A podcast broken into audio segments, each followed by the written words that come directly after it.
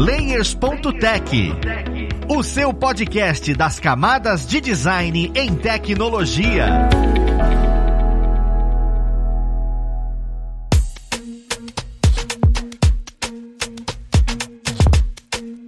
Olá, ouvintes! Eu sou o Luiz Lima, designer e professor aqui da plataforma Lura, e vamos para mais um Layers.tech, seu podcast das camadas de design em tecnologia. E na conversa de hoje, nós vamos falar sobre chatbots. Sabe aquele clipezinho que ficava no Word, caso você seja uma pessoa mais velha que usava o Word lá de 95? Então, aquilo dali, como é que aquilo funciona hoje em dia, sabe? Hoje é tão importante, como é que as pessoas se comunicam com os computadores e tiram suas dúvidas? Todo mundo já passou por isso, e é bom a gente entender como nós, dentro da parte de UX e UI, interfere nesse tipo de criação. Mas vamos lá pro papo, com esse que vai ajudar a gente nele. Nós temos aqui, hoje, como pessoa convidada, a ilustríssima figura do senhor Matheus Vilaim. Ele, que é professor aqui na plataforma Lura e também excelentíssimo UI designer. Seja bem-vindo, Matheus. Aê, muito obrigado pelo convite, Luiz. Cara, felizão, fazia um tempo já que eu não vim aqui. Já tava estranhando, eu achei que tu não queria mais conversar comigo. Vamos falar de chatbot, assunto maneiro. E eu já conversei muito com o RoboEd. Que, RoboEd? O que é o RoboEd? RoboEd? Não conhece o RoboEd? RoboEd é o pioneiro dos chatbots brasileiros. Caramba, que interessante.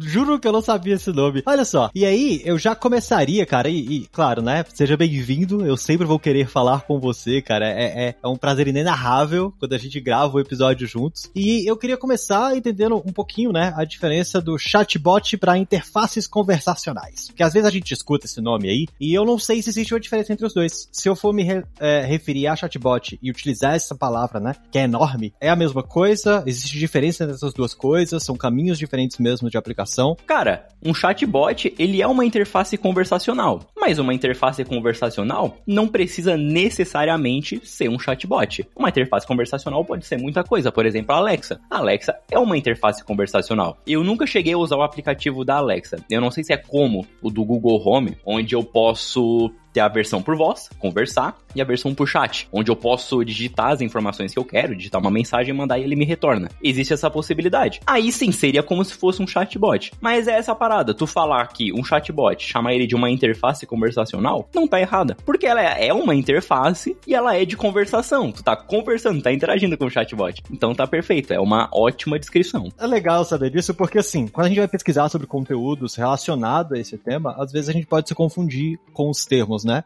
E, bem, eu queria entender se o chatbot ele é algo mais direcionado a, a, site aplicativo. Normalmente é onde eu vejo isso. Se eu quiser inserir, por exemplo, um chatbot em interfaces que são não tão convencionais, sabe? Tipo smartwatch. Eu sei que hoje tem geladeiras com, com interfaces que são inteligentes e tudo. Eu, eu queria entender o, o, que é, onde é a viabilidade de colocar esses chatbots, né? Onde é que normalmente a gente encontra esse tipo de, de interação? O comum é isso que tu acabou de falar, site aplicativo. É onde a gente mais vai encontrar. E pode ser até mesmo dentro de aplicativos que a gente acaba não imaginando que pode ter um chatbot, tipo WhatsApp. O WhatsApp ele já é um aplicativo de conversação. Só que existem determinados contatos que a gente pode entrar em, é, que a gente pode conversar, tipo uma pizzaria, onde tu vai dar um boa noite e vai vir uma mensagem automática na hora para tu poder fazer o teu pedido. Não vai ter uma pessoa ali falando contigo, vai ser um chatbotzinho mesmo. Mas esses são os dois cenários mais comuns. Só que não significa que são os únicos cenários. Eu posso posso, sim, incluir um chatbot em outros tipos de produtos digitais. Pode ser, por exemplo, a interface de uma geladeira, como tu falou. Se for viável, se vier instalado já uma geladeira da Samsung, ou se uma pessoa quiser criar um aplicativo específico para isso, dá para fazer. Não tem problema. É como se fosse um tablet que tá grudado numa geladeira. O smartwatch também, tu deu exemplo, dá para fazer? Com certeza dá para fazer. Não existe limite na programação. Mas aí é, é aquelas questões, é os bons sensos que a gente pensa, é as validações que a gente faz para pensar. Realmente vale a pena eu fazer um chatbot para um smartwatch? Porque a digitação no smartwatch, ela acontece igual nos celulares antigos. Lembra que a gente não tinha o teclado QWERTY igual a gente tem no computador? A gente ia clicar várias vezes na mesma tecla para chegar na letra C, para chegar na letra G. É essa brincadeira que a gente faz para digitar no smartwatch, seria terrível conversar com o chatbot por ali. Por isso que o comum é ter a conversação por voz. O meu, por exemplo, da Samsung tem conversação com a Bixby e com o Google Home e deve ter outros smart, smartwatches por aí que tem conversação com outros assistentes de, de voz virtuais. Mas a regra é não ter regra, cara. Não existe limite. Você acabou de comentar, Matheus, que você acaba conversando com, essas, com esses aplicativos, né, por voz. Eu, eu posso considerar essas conversas, essa interação por voz também um chatbot? Ou, ou o nome, ele, ele define como é a funcionalidade desse tipo de, de feature, né? Tem que ser por chat mesmo, tem que ser por escrito. Por exemplo, se eu tenho essa, essa interação com, ah não, ok Google, e eu respondo, a pessoa me responde, isso pode ser considerado um, uma vertente de chatbot? ou colocar esse tipo de coisa dentro de qualquer app? A parada é a seguinte, quando a gente fala de chatbot, ó, o meu Google Home, ele começou a conversar comigo aqui, ó, é revolução das máquinas. Quando a gente fala de chatbot, a gente tem que pegar a primeira palavra, o chat. Chat, chatear, palavra que, pô, já existe há anos, anos mesmo, lá da época do MSN, talvez mais antigo ainda. É a parada da escrita mesmo, de tu abrir uma janela de conversação com uma pessoa, enviar mensagens e receber. Essa é a parada do chat. Quando a gente fala de chatbot, é especificamente a parte textual. Mas não significa que o, o bot, ele, se, ele pode se limitar somente à parte do, das mensagens, de enviar, ler e receber receber e, e, e voltar uma, alguma, alguma fala para ti. Um bot, ele pode ter essa mesma interação com a voz. Que tipo, vou dar o exemplo de novo do, do Google Home que tá incomodando aqui do lado, mas eu gosto muito de ti. Eu, eu elogio ela, porque ela pode estar tá me escutando e se um dia eu pedir para acender a luz do escritório, ela pode não querer fazer isso. Então, é sempre. Elogiem, elogiem suas Alexas, seus Google Home, suas Siris, suas Cortanas, elogiem. O bot, ele pode ser por voz também. É o que a gente chama de Voice User Interface, é o que a gente acaba brincando bastante. É uma interface. Eu gosto de lembrar isso, eu já falei em alguns cursos da Lura, em alguns conteúdos extras por aí, que a interface ela não é necessariamente só o que a gente vê no, na tela do computador e na tela do celular. Interface pode ser exatamente isso, pode ser um, um produto digital, um aplicativo, um site, pode ser um holograma, ou pode ser até mesmo uma voz, onde a gente emite um comando que é como se fosse enviar uma mensagem pro chat, só que em vez dele enviar uma mensagem de volta, ela vai falar alguma coisa. Então, eu tenho o botzinho do Google Assistente no meu celular, onde eu posso escrever, pedir para ela acender a luz do meu escritório e ela vai acender, ela vai entender o comando no celular e vai acender para mim, mas eu posso facilitar. Eu posso dizer o comando e ela vai acender e eu falo para ela e ela retorna para mim na hora. Eu tenho essas duas versões. Cara, perfeito. E, e, é bom a gente perceber como o chat ele se resume, né, mais a ideia da conversação por texto, para ficar atrelado mesmo a, a essa definição, porque são estudos específicos, só que uma coisa me vem na cabeça. Sempre quando a gente imagina chatbot, essas coisas, eu imagino uma coisa muito densa de fabricação, sabe? A parte de desenvolvimento e tudo lá, e, e construindo aquilo para aparecer dentro de um site, aquela feature que você vai lá embaixo e conversa com um atendente ou um atendente. Eu queria entender qual é o papel da pessoa UX dentro do processo de construção de um chatbot, porque parece muito que é só a equipe de desenvolvimento que vai lá e falar, não, olha, se você mandar essa mensagem aqui, essa mensagem vai ser retornada e pronto, sabe? Eu não consigo ver exatamente onde é que entra essa parte é mais centrado na pessoa usuária. É legal essa tua fala, porque eu tô na fase de gravação, para quem não sabe, estou gravando um curso de chatbot aqui para nossa queridíssima alura.com.br. E no vídeo de introdução é bom que eu menciono isso, porque existe de fato uma crença onde a gente menciona a construção de chatbot e o nosso pensamento ele vai direto para a parte da tecnologia, porque é o mais comum mesmo. A gente pensar como criar um chatbot e já vem direto, ah, tem que fazer no código. Mas não, as coisas elas não fluem direto no código. O código não é a primeira etapa da fase de qualquer projeto. Nunca é, nunca tem que ser. Para isso existem os UX designers. E aí nesse caso, a gente inclui bastante UX writers. São as pessoas melhores, vamos dizer assim, com mais viabilidade para entender, fazer as pesquisas, os researches e as definições que vão vir com o chatbot. E tem dois pilares que assim, são extremamente importantes na definição e na construção desse produtinho, que é a entidade e a intenção.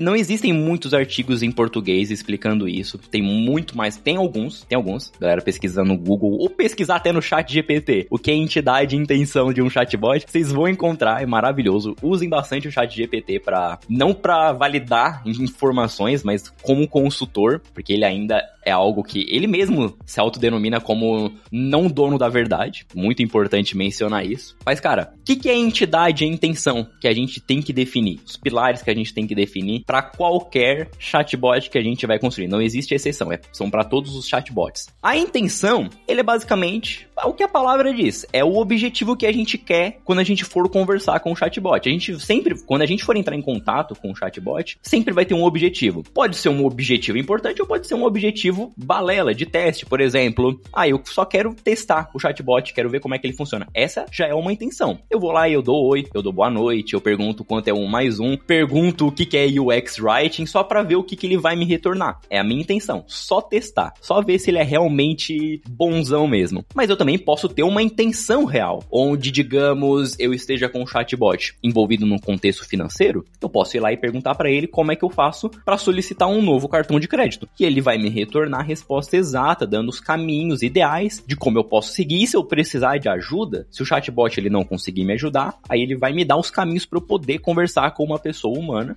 que daí essa pessoa de fato vai me ajudar. O robô, ele não vai conseguir explorar todas as possibilidades. Pode ser que eu esteja em algum cenário muito específico, e aí a pessoa humana, um gerente de banco, com certeza vai ser a pessoa ideal. E a entidade é basicamente a mensagem que a gente vai estar mandando para esse chatbot, e ele vai fazer a leitura dessa entidade para entender o que exatamente a gente precisa, para retornar exatamente a resposta ideal para esse objetivo, para essa intenção que a gente está tendo. Então, por exemplo, eu vou mandar para um chatbot: como faço faço para solicitar um cartão de crédito novo? Dentro dessa frase existem algumas palavrinhas, dentro dessa entidade existem algumas palavrinhas-chave, onde ele vai juntar essas palavras, ele vai entender que informação é essa para voltar a resposta ideal. Por isso que a gente pode digitar essa frase, a gente pode dizer essa frase de diversas formas diferentes. Quero um cartão de crédito novo. Como faço para solicitar um cartão de crédito novo? Preciso de um cartão de crédito e assim por diante. Ele tem que entender de diversas formas diferentes e até mesmo com escritas abreviaturas, sabe quando a gente abrevia você para VC, também para TBM, ele tem que entender minuciosamente cada uma dessas mensagens, pegar as palavras-chave, juntar e levar a gente para a resposta correta, porque o objetivo dele é ser uma interface que vai ajudar a gente a concluir algum objetivo. Ele não vai fazer nada pela gente. O chatbot ele não vai fazer nada pela gente. Vou dar o exemplo do chat GPT. Eu vou usar o chat GPT como um consultor. Ele não vai, se eu pedir para ele lavar minha louça, ele não vai lavar minha louça. Ele vai me dar dicas de como eu posso otimizar a lavagem da minha louça, mas ele não vai lavar a minha louça. Ele não vai abrir o Figma, ele não vai construir um protótipo para mim. Não, eu que tenho que fazer isso. Ele é consultor, ele dá muita informação pra gente. Ele facilita muito em diversos trabalhos que a gente tem, mas ele não põe a mão na massa. Então, essa é uma coisa que tem que ficar bem bem na cabeça das pessoas que vão trabalhar com chatbot. Ele não vai fazer nada pela pessoa. Ele é um caminho para facilitar e para ajudar, para ser uma praticidade. Cara, é genial pensar isso, porque às vezes a gente ficava pensando sempre que, ah não, é só a pessoa desenvolvedora ir lá, criar o robozinho, pegar no banco de dados algumas palavras X e pronto. E, e ver que precisa dessa organização traz muito mais coesão, né? E, e papel da pessoa UX. E o X-Writer realmente tem um papel significativo aí. Porém, tudo isso veio na interface. A, a pessoa que atua dentro de UI, ela também tem, tem uma densidade na eficiência do chatbot, sabe? Porque assim, uh, eu não sei até, até que nível a interface vai alterar, porque normalmente é sempre a mesma coisa. Sabe aquele balãozinho aqui, aquele balãozinho ali? E, existe uma densidade de estudo com relação à interface de um chatbot que eu possa extrapolar, ou, ou é válido a gente olhar e falar, não, utiliza sempre esse mesmo quesito aqui para não fugir tanto do convencional, já que é só uma conversa, né? Até que nível de profundidade quem atua com UI, né, consegue atuar com o chatbot? Cara, com certeza o papel de UI é extremamente importante nisso, porque vai dar de validar a necessidade que as pessoas vão ter com esse chatbot. Pode ser do formato mais simples possível, que é só um mandar mensagem, ele responde. É o que o chat GPT faz. Tu escreve a mensagem, sobe o teu balãozinho, ele responde e os balãozinhos vão subindo numa vibe WhatsApp, Telegram. Normal. Mas pode ser que ele faça mais coisas e que essas coisas elas sejam de fato uma necessidade que essa pessoa tem. Então o chatbot, isso é inclusive até um dos princípios que um chatbot pode ter, que é tu não dá só a, a, a, viabilidade de digitação, mas sim a viabilidade de clicar em alguma informação e ele já te retornar na hora sem tu precisar digitar. Exemplo. Eu vou dar um exemplo que eu fiz no próprio curso mesmo. É um exemplo muito bom. Tem a Bia. A Bia é, a, é a, o chatbot do Bradesco. Chatbot sensacional que ajuda muito, facilita muito para os clientes do Bradesco. Ela tem muito. O banco de delas é imenso. Então, ela consegue retornar muita resposta. E a Bia, ela é inteligente o suficiente para entender que algumas mensagens que a pessoa pode mandar, ela não identifica muito bem qual é o caminho que essa pessoa tá tomando e ela tenta ajudar essa pessoa da maneira correta. Por exemplo, eu abro a Bia, ela me dá oi, tudo bem? No que, que eu posso te ajudar? E eu digito, eu mando para ela somente cartão de crédito. Cara, cartão de crédito o que, que eu quero com cartão de crédito? Eu posso querer muita coisa com cartão de crédito. Eu posso solicitar um cartão de crédito novo, posso pedir um cancelamento, posso pedir um aumento de limite, posso perguntar como é que eu faço para ver a fatura. Tem N coisas que eu posso ver com cartão de crédito. A Bia não sabe. E a Bia não tem obrigação de saber o que, que tá passando na minha cabeça. Mas aí que vem a chave. Ela sugere algumas coisas do que eu posso querer ver com cartão de crédito. Então já é um plus na interface que eu tenho. Além de balões de fala e um campo de texto para enviar mensagem, ela sugere algumas tagzinhas onde eu posso clicar. Então, digitei cartão de crédito, ela retorna para mim aumento de limite, solicitação, cancelamento. São coisas que eu posso pensar com o chatbot. Até mesmo antes de conversar, o chatbot ele pode estar preparado para isso. Onde tu abriu o chatbot, por exemplo, tu entrou num, num site, é normal ter aqueles botõezinhos que ficam na parte inferior direita, que tu clica, abre o chatbot. Olá, tudo bem? No que eu posso te ajudar? E antes mesmo de tu digitar, ela já retorna para ti algumas tags baseado no que as pessoas mais perguntam, no que as pessoas mais têm dúvida. Porque pode ser que a tua dúvida já esteja ali, tu não precisa escrever, já economiza um tempo aí de escrita, um clique ela já vai te retornar o resultado baseado naquilo que tu vai precisar. Rápido. O chatbot ele é para ser rápido, ele é para economizar tempo mesmo, para ajudar quando tu tiver perdido. Que mais que um chatbot pode ter? Ele pode ter algum menu ali dentro. É bem comum encontrar chatbots que ele tem um menuzinho, em vez dele ter só a interface de conversação, ele vai ter um menu onde tu vai abrir, tu vai encontrar todas as possibilidades de perguntas, como se fosse um FAQ mesmo categorizado, onde tu vai encontrar tudo que tu precisa ali dentro. E tu não precisa caçar uma página de FAQ de perguntas frequentes dentro do produto. O chatbot ele tá ali para responder. Pode ter essa página externa em outro lugar, mas se tu tá no chatbot, é legal ter isso já incluso ali dentro, porque tu vai estar tá usando o chatbot para tirar uma dúvida. É, é, é princípio de similaridade. A gente vê isso na Gestalt. Olha como, é, como é a gente pode ligar as coisas. Se isso faz sentido com o chatbot responder dúvidas, encontrar uma informação, por que não colocar ali dentro? É possível. Te dou outra ainda. Pode ter chatbots que tem aquele clipezinho para enviar, pra enviar uma imagem. Ah, tu tá fazendo um cadastro. E tem cadastros com chatbot. Qual é o seu nome? Matheus. Quando você nasceu? 28 de outubro de 98. E assim por diante. Ah, e aí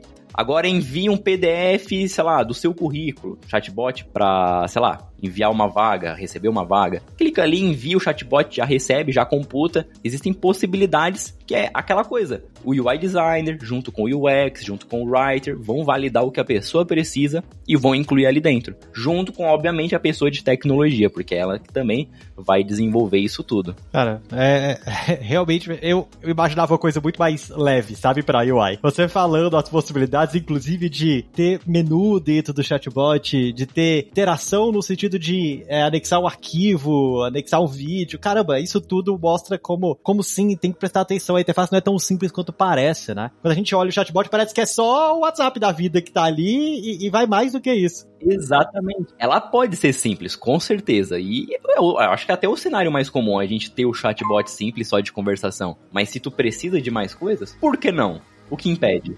Não, faz total sentido, total sentido. Você vem falando bastante sobre essa questão da gente construir isso com o time, mas uma coisa muito comum dentro do X é, é a validação do que a gente fez, né? E, Insight é muito mais simples, eu olhar e validar como é que isso aqui tá funcionando. Eu faço um teste aí simples com teste de usabilidade, esse tipo de coisa. Com relação ao chatbot, qual teste eu consigo identificar melhor, né? E validar melhor se aquilo dali tá sendo útil, o que, que eu preciso melhorar, sabe? Eu fico pensando assim, em site, algum elemento diferente, eu tenho o teste AB. Pô, é teste AB que vale a pena fazer com o chatbot? É, é teste de usabilidade, mesmo a gente não tendo todo aquele escopo completo, tipo uma pessoa, como é que a gente fomenta a dúvida pra pessoa colocar dentro do chatbot, sabe? Quais seriam os melhores testes pra gente olhar e falar, olha, o chatbot tá sendo uma coisa útil. E além disso, é o tipo de coisa que tem evolução constante, ou a gente olha, criei o chatbot agora e fica aí só na próxima atualização do site mesmo que vai existir, sabe? Uhum. Cara, foi muito bom tu mencionar essa parte dos testes, porque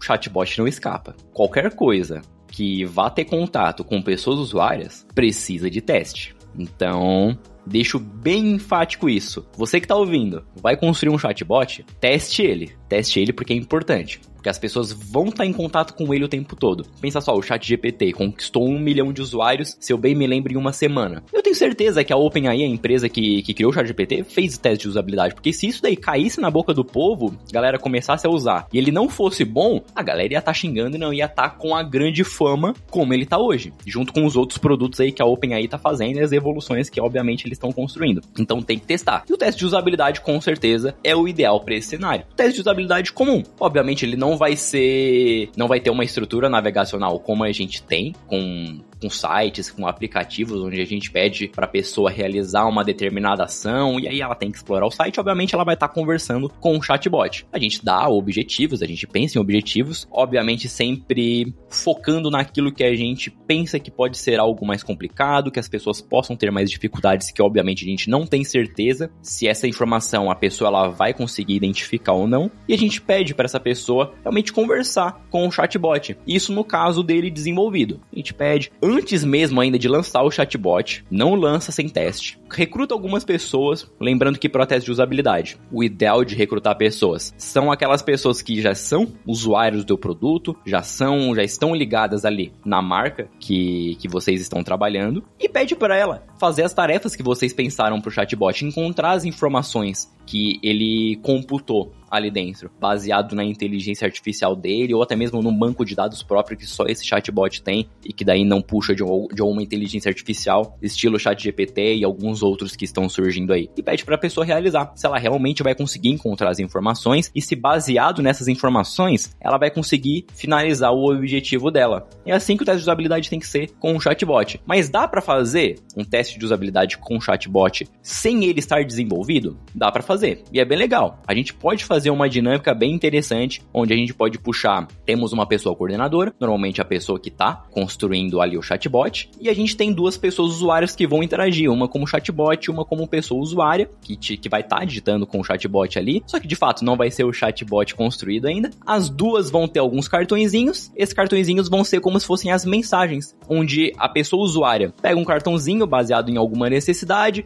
ela passa para pessoa chatbot, pessoa chatbot olha o cartãozinho, dentre os cartões dela, ela vai retornar o cartão, o cardzinho, onde ela acredita que tem a, a mensagem que maior se assimila com aquilo, com a necessidade que, ela, que essa pessoa acabou de mandar. É uma dinâmicazinha bem legalzinha de fazer e, cara, parece um negócio bem bobo, parece um negócio bem bobo, mas ajuda, ajuda muito. Qualquer processo de validação, de confiança que faça a gente pensar, legal, as pessoas estão conseguindo entender se essa informação ela, ela, ela realmente está ajudando. Já é maravilhoso. Cara, é, realmente é muito interessante ver esse tipo de dinâmica. Parece muito, sei lá, vou brincar de telefone sem fio. É, e... tipo isso. É muito interessantes porque o chatbot é, um, é uma interface onde você vai definir algumas coisas e essa definição vem de uma mente humana. Então, se, se dentro desse teste a pessoa que está simulando o chatbot não consegue entender qual frase deveria ir para responder aquela pergunta, obviamente o chatbot também não vai conseguir achar essa frase. Cara, genial. Eu, eu nunca tinha parado a pensar em fazer esse tipo de coisa.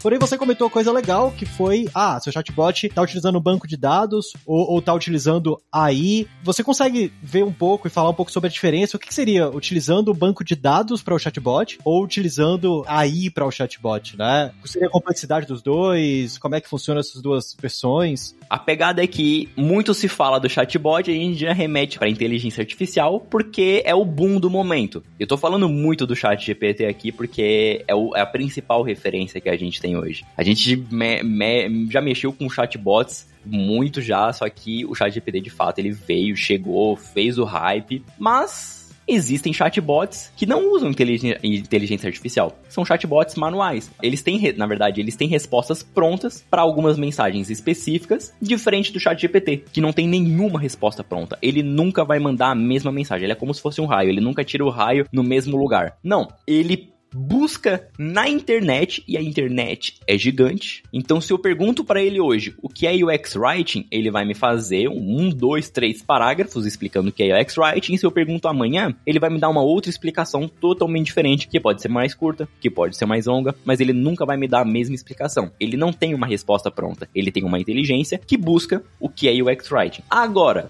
existem chatbots que são manuais. E se eu for lá e perguntar o que é UX Writing, ele vai me retornar uma mensagem como: Desculpe, não entendi, você pode tentar escrever de uma outra maneira. Que daí são chatbots mais específicos para um cenário. Exemplo: chatbot de WhatsApp, de pizzaria. Tu abre o a pizzaria X e tu fala: Oi, eu queria uma pizza de calabresa. E aí ele já vai computar: Beleza, pizza de calabresa, qual é o tamanho? Tu quer tamanho grande, tu quer tamanho médio? E tu tem que dar a resposta certinha. Eu quero tamanho grande, eu quero tamanho médio. Tu pode até ter algumas versões diferentes de escrever, porque todo mundo tem uma maneira diferente de escrita. E o chatbot ele vai estar tá entendendo isso. A parada da entidade da intenção que eu falei. Só que ele vai estar tá entendendo especificamente só essas coisinhas que tu tá mandando, essa sequência. Se eu for para esse chatbot da pizzaria e perguntar para ele o que é UX Write, ele não vai saber o que, que ele não vai saber me responder. Ele vai retornar uma mensagem de ajuda. A Bia do Bradesco é um exemplo também que eu acabei citando no curso, que é bem interessante. Ela tem as respostas perfeitas para os clientes do Bradesco, onde se eu pergunto sobre cartão de crédito, aumento, cancelamento e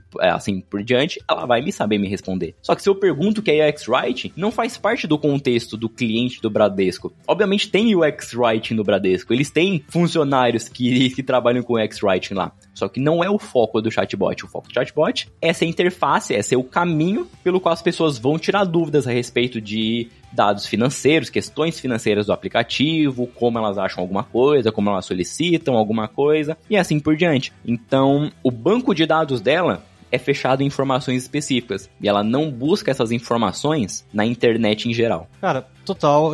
Você acredita que, que com essa entrada aí, né, das é, inteligências artificiais, ChatGPT, do OpenAI, vai existir uma mudança nessa área de chatbots, nessa área de interfaces conversacionais como um todo, e que a gente precisa estar tá alinhado, precisa seguir isso? Ou, ou, você, eu quero mais sua visão mesmo, você acredita que vai ser, tipo assim, igual o, o blockchain, sabe? Blockchain, que teve NFT, teve um monte de coisa, só que foi um boom, foi uma coisa muito forte, muito sólida, durante o período principalmente pandêmico, e, e agora perdeu muita força, sabe? Existe para mim uma tecnologia super importante e tal, ela tem sua validade. Só que. Só que ela perdeu força. Precisa se provar, precisa desenvolver muito mais coisa ainda. Eu queria ver a sua visão com relação a, a essas questões de AI, principalmente voltado para chatbots. Se você acha que isso vai se consolidar, se isso vai mudar a maneira na qual a gente constrói chatbots, vai ser mais fácil agora construir essas interfaces que tenham respostas mais inteligentes e menos baseado em apenas um banco de dados, né? Eu queria ver um pouco da sua visão sobre. Uhum.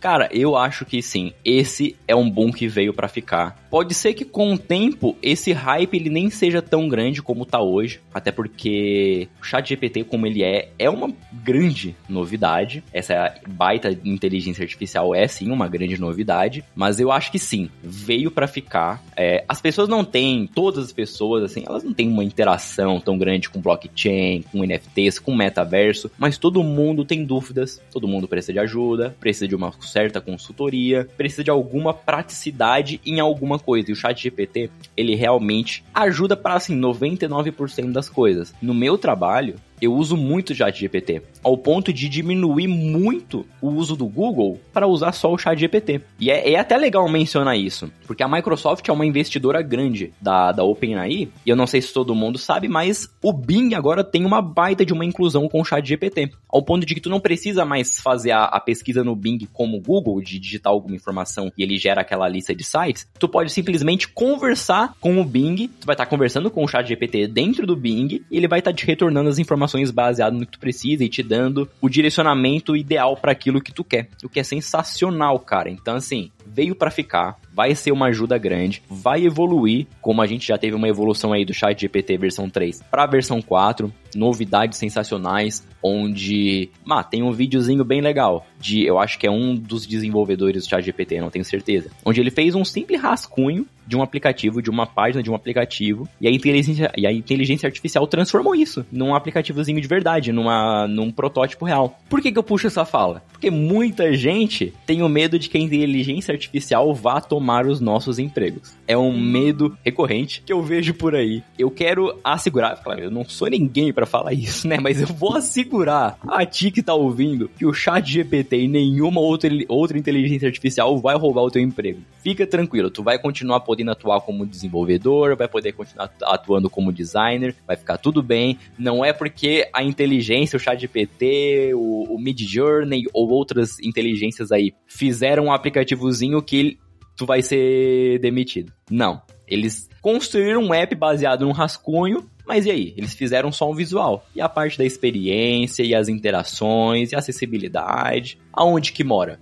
Robôs não possuem sentimento e empatia. Humanos sim. E isso é imprescindível para qualquer pessoa que vá atuar com experiência. Então, veio para ficar, vai ajudar muito, vai ser um quebra-galho, tá sendo já um quebra-galho gigantesco para ajudar no trabalho. Do contexto de design system que eu atuo bastante, facilita muito para criar a documentação de um design system. Muito, muito, muito. A ponto de o, o ChatGPT ele explora bibliotecas de design system, ele entende como funciona o botão. Eu peço para ele gerar documentação completa para mim, caso de uso, do's and don'ts, né? O faça e não faça, é, boas práticas, tabelas de token. Pô, ele faz tudo isso completo. Depois eu só dou aqueles ajustezinhos que eu preciso, baseado no meu contexto, fica maravilhoso, lindo, perfeito. E tá ali, serve como consultor. Economizei um tempo grande de escrita, posso jogar lá na minha documentação, fica show. E pro teu trabalho de research, de UX, enfim, ele vai ajudar e vai ajudar muito, mas ele não vai roubar o teu trabalho. Então, pode ficar tranquilo e pode usufruir do chat GPT à vontade. Aproveita que é de graça. Aproveita que é de graça é o melhor. Mas é, é, é, exatamente essa ideia, né? A parte de experiência, a parte de empatia, a parte de ser direcionado para um público específico é algo que ainda não tem como ser replicado de forma automática. Não tem, eu acho que nunca vai ter. É, existem variáveis demais para isso, né? É, a empatia é importante, cara. Tipo, quando lançou esse videozinho que eu comentei do cara que transformou o rascunho de papel num, num aplicativozinho, numa interface bonitinha, um protótipo, muita gente ficou em choque. Nossa, caraca. Tipo assim, achei legal. Eu achei legal, na hora que eu vi, eu achei legal. Pô, legal, maneiro. Mas e aí? Ele só fez o trabalho de visual, cara. Isso aí não é nada. A gente não faz só visual na hora de construir um produto digital. Esse não é o trabalho primordial. E antes de UI, vem o X. Não existe UI sem UX. Se eu faço só isso, ah, eu tenho umas telinhas bonitas que podem não me servir para nada. É, não faz total sentido. E, e, é interessante perceber como isso influencia bastante a questão da construção de um chatbot, mas você ainda precisa ter a validação, você ainda precisa ver se, se faz sentido com o público. É o que você falou da Bia, por exemplo. Né? Não tem porquê a gente colocar, por exemplo, integrado a Bia, o chat GPT, uma pessoa perguntar o que é o X-Writing no chat do banco, né? Ou seja, a gente tem um direcionamento, sabe? Você vai ter resposta daquilo que você precisa ter respostas. Outras coisas, você tem outros ambientes para perguntar. Cara, muito legal essa visão. Agora, se eu precisar construir, né? Começar a definir, trabalhar com a construção do chatbot hoje para onde eu tô atuando. Existe documentação? Existe algum lugar que auxilie a gente a ter pelo menos esse guia? Você disse que é um pouco difícil de achar, mas qual, o caminho base eu começo a ter para falar, beleza, eu vou conseguir construir um chatbot que seja eficiente para um ambiente onde eu trabalho, para um ambiente onde eu tô trazendo essa solução? Cara, o passo número um é assinar lura.com.br. Não pode faltar para assistir o meu curso de chatbot, que vai ficar sensacional. Logo mais eu já tô terminando ele, já vai estar tá publicado.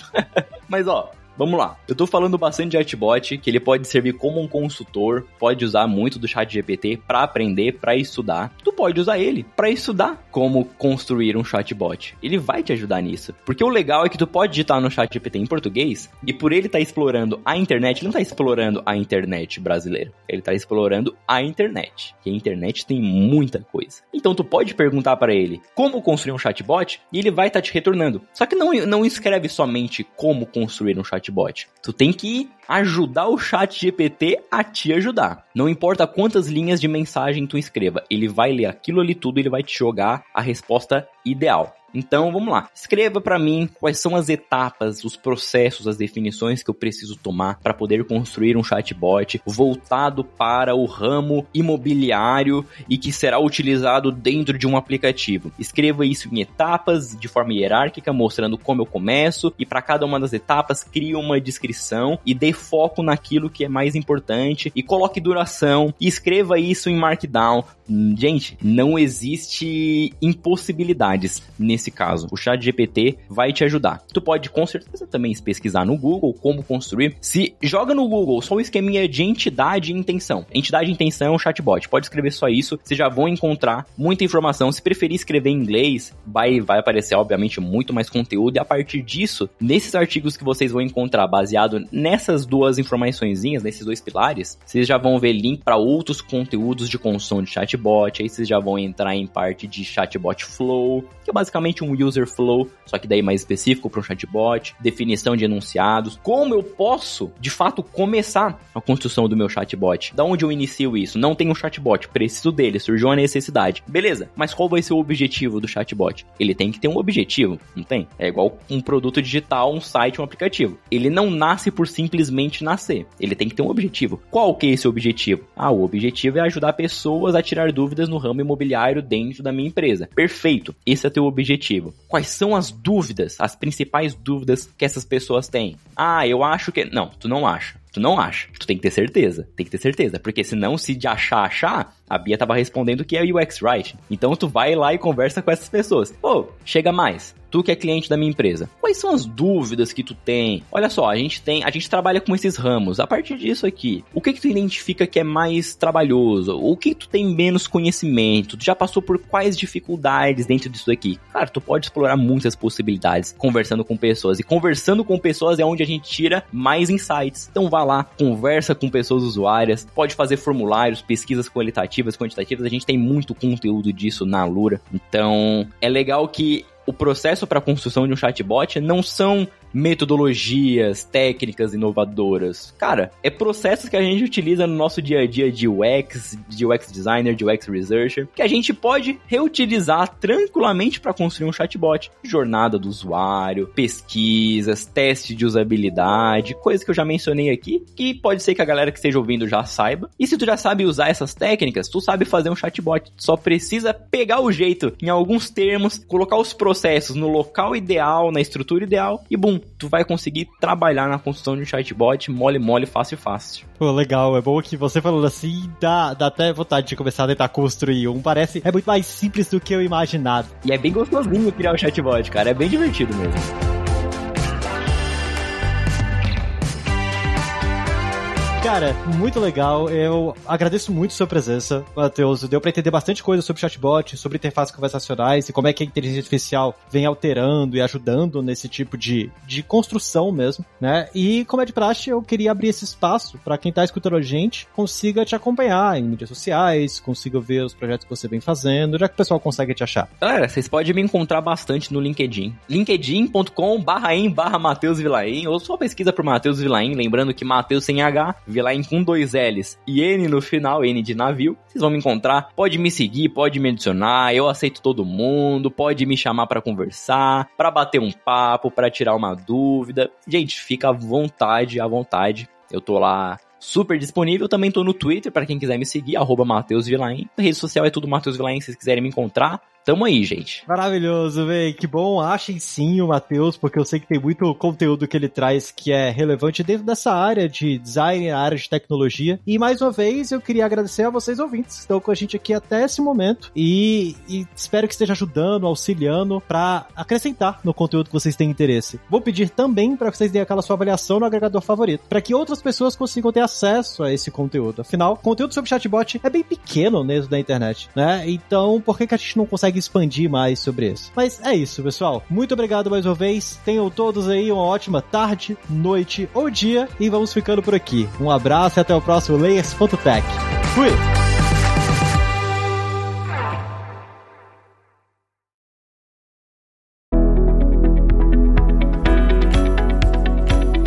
Este podcast foi produzido pela Alura, Mergulhe em Tecnologia, e Faculdade FIAP. Let's Rock the Future. Edição e sonorização, Radiofobia Podcast e Multimídia.